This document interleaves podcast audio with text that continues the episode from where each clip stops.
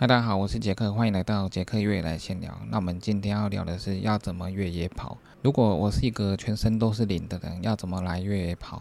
首先我要问大家，你有在爬山吗？还是你有在跑步吗？越野跑是一个跑山的运动，字面上本身就有跑步加爬山的意思，所以你有在爬山，没有在跑步，或者是你有在跑步，没有在爬山，都会缺少一个。之前有人问我说，我常常在爬山，但是为什么我往山上跑一到两公里就累了？原因就是没有常常在跑步。虽然一直在爬山，但是爬山是慢慢走的运动，那常常背着比较重的背包往山上慢慢走，一旦速度要加快或者是速度要持续的话，很容易就会累了。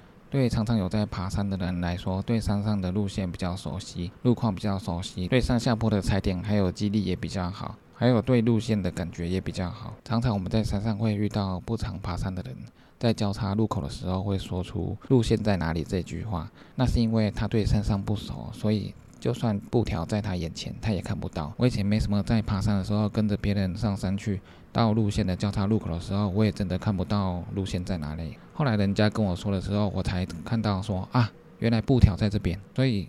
没有常常爬山的人，对山上的路线感觉是不好的。常常爬山的人对路线的熟悉感比较好。那常常在爬山的人来越野跑，优势很多，因为本身对山上就比较熟悉。那上下坡的肌力也比较好，对路线的感觉也比较好。突然把平时要负重的大背包换成比较轻便的越野包，上半身的负荷变轻之后，那越野跑也就更加容易。但是如果平常没有在练习跑步的话，往山上跑可能可以跑一小段，但是你要持续的维持速度，然后一直的跑动的话，这可能平常还是需要有跑步的练习。所以常常爬山的人，平常就在跑步的话，那在山上要维持速度、持续的跑步是比较容易的。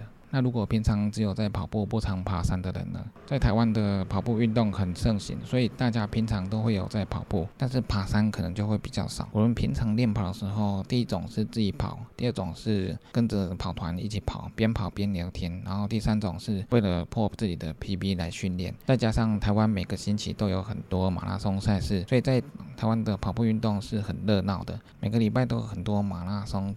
有吃喝跑旅的马拉松，有挑战自己破 PB 的马拉松，还有挑战极限的超级马拉松。但是常常跑步的人，如果不常爬山，会对山的路线不熟悉。就像我刚刚讲的，就算路线在你面前，你也可能看不到。还有对上下坡会有障碍，上坡多了一个坡度，下坡也多了一个高度。上坡的坡度让你跑不起来，下坡会巨高或者路滑，可能也跑不起来。就算跑得起来，面对凹凸不平的山径，要持续的跑动也是不容易。我自己以前就是只有在路跑的人，所以我们对山上本来就不熟悉，再加上凹凸不平的山径，对我们脚也不太能够适应，跑没多久脚就会痛。还有我们平常在路跑的时候，我们大部分也不会背着背包在路上跑，所以更不用说再有上坡下坡的山径。因为越野跑的话要负重跑，对体力的消耗大，对凹凸不平的山径，我们专注度也要大。所以精神上的消耗也非常大，再加上在山上跑，速度很难维持在一定的速度。平常在路上跑的话，我们均速，比如说我们可以维持五分速在路上跑，我们持续在跑的时候，有时候还可以跟人家聊天。这个在均速状态的时候，我们是很轻松的。但是在越野跑的时候，因为山上路径上上下下一直变，我们速度也会一直变。全身运用的肌群也是一直在变，所以我们很快就会累了。因为在陡峭的山径跑步，或是在高山地区跑步，很容易就心跳加快，喘不过来。如果我们一样跑五 K 的话，路跑跟越野跑的疲劳程度是不一样的。在路跑跑五 K 的话，我们平常可能就在练习，那我们五 K 可能很快的时间就可以跑完。但是越野跑的话，因为山径上上下下，你全身的肌群都运用到，你的专心力也要集中，所以。我们在越野跑跑五 K 的时候，时间一定会比在路跑还要长，体力消耗比较大。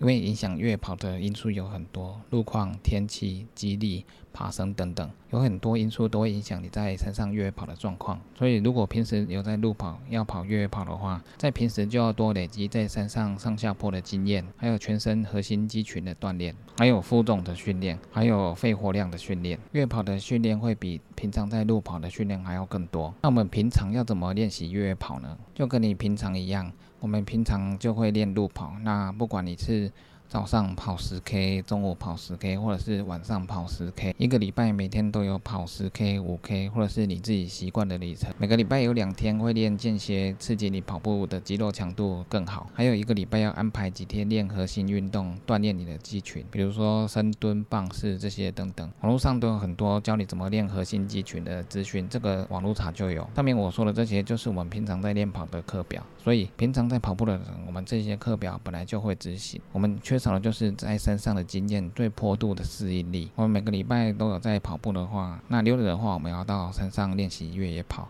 多去山上越野跑，因为山上的环境都是不同的，还有天气天气不同，路况就不同，还有白天跟黑夜山径的路况又会不同，你的适应力又会不同。假日去山上的越野跑，我们可以跟团，或者是自己找固定的山径去练习。跟团练的话，也是一个不错的方法。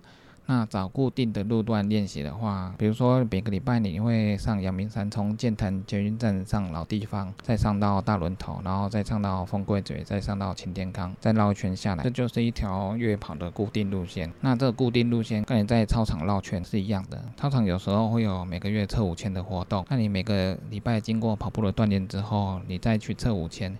你就会知道说你有没有进步，跟跑越跑一样。如果你每天有做跑步练习，假日再去山上做练习的话，每次跑你的固定越野路线之后，你就会有不同的感觉，你会觉得越来越轻松，适应力越来越强，那速度提升的会越来越快，时间会花的越来越少。所以固定的越野跑路线就是要让你检视自己，你长期的训练对你越野跑的能力有没有提升。当你有经过持续的练习之后，你的越野跑能力自然慢慢的会从零的状态。到达一的状态，持续的练下去之后，你的月跑能力就会慢慢的上升。因为影响月跑的因素有很多，所以你要上升一个阶段，需要做很多的练习。需要花的时间也会比较多。只要持续有在练习的话，你的阶段就会慢慢提升。但是这个每个人不一样，因为每个人一开始路跑的能力本来就不一样，身体的状况本来就不一样，对山的适应力的状况也是不一样的。所以只有自己持续的练习，才会知道说你现在提升到什么状态。如果有两个在路跑都是 sub 四的人，那么他们同时去做越野跑练习，花同样的时间做同样的练习，假日也都去山上练习，在越野跑的时候，他们的速度就会一样吗？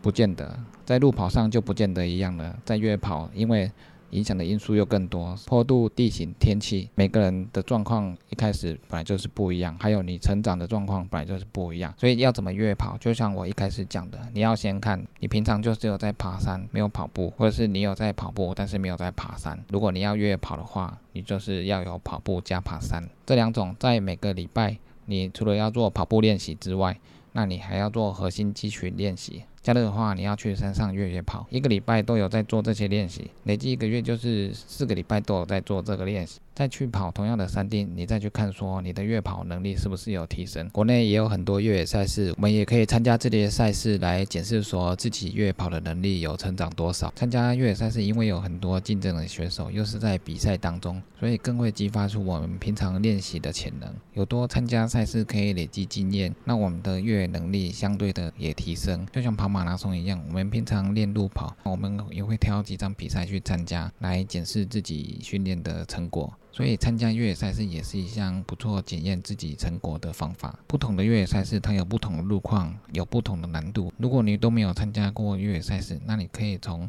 距离比较短的基本的越野赛事开始。那你参加过这些短距离的越野赛事之后，中难度的越野赛事，比如说可能距离拉长，那或者是难度调高，可能五十公里可能就要花十小时多这种。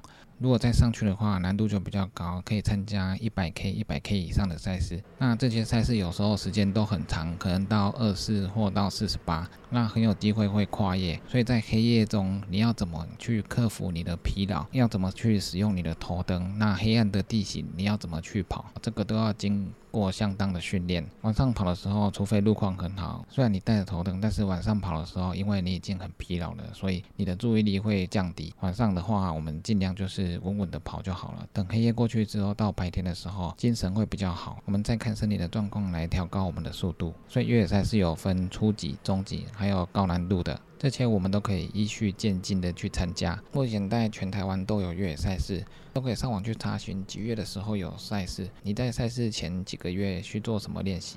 有的如果是高山的话，那你是不是要去高山做一些练习？或者是说主办他有给你路线，那你已经知道路线的时候，你也可以去路线做一些练习，因为有跑过的山径跟没跑过的山径。那感觉是不一样的，除非今天是国外的越野赛事，所以我们平常就要打好基础。那等你到国外去的时候，你就可以应付各种地形。那一般来说，台湾的地形已经算是很复杂了，有青苔、有树根、有碎石、有滑坡。在欧洲、日本、美国的部分，他们的山径没有那么丛林，他们的路线都算是蛮清楚的。所以在台湾做了练习之后，你会觉得说他们的路况真的是很好，那可跑性也很高。那还有其他的部分，我们以后会介绍到。那以上就是今天的杰克月来闲聊，就这样喽，拜拜。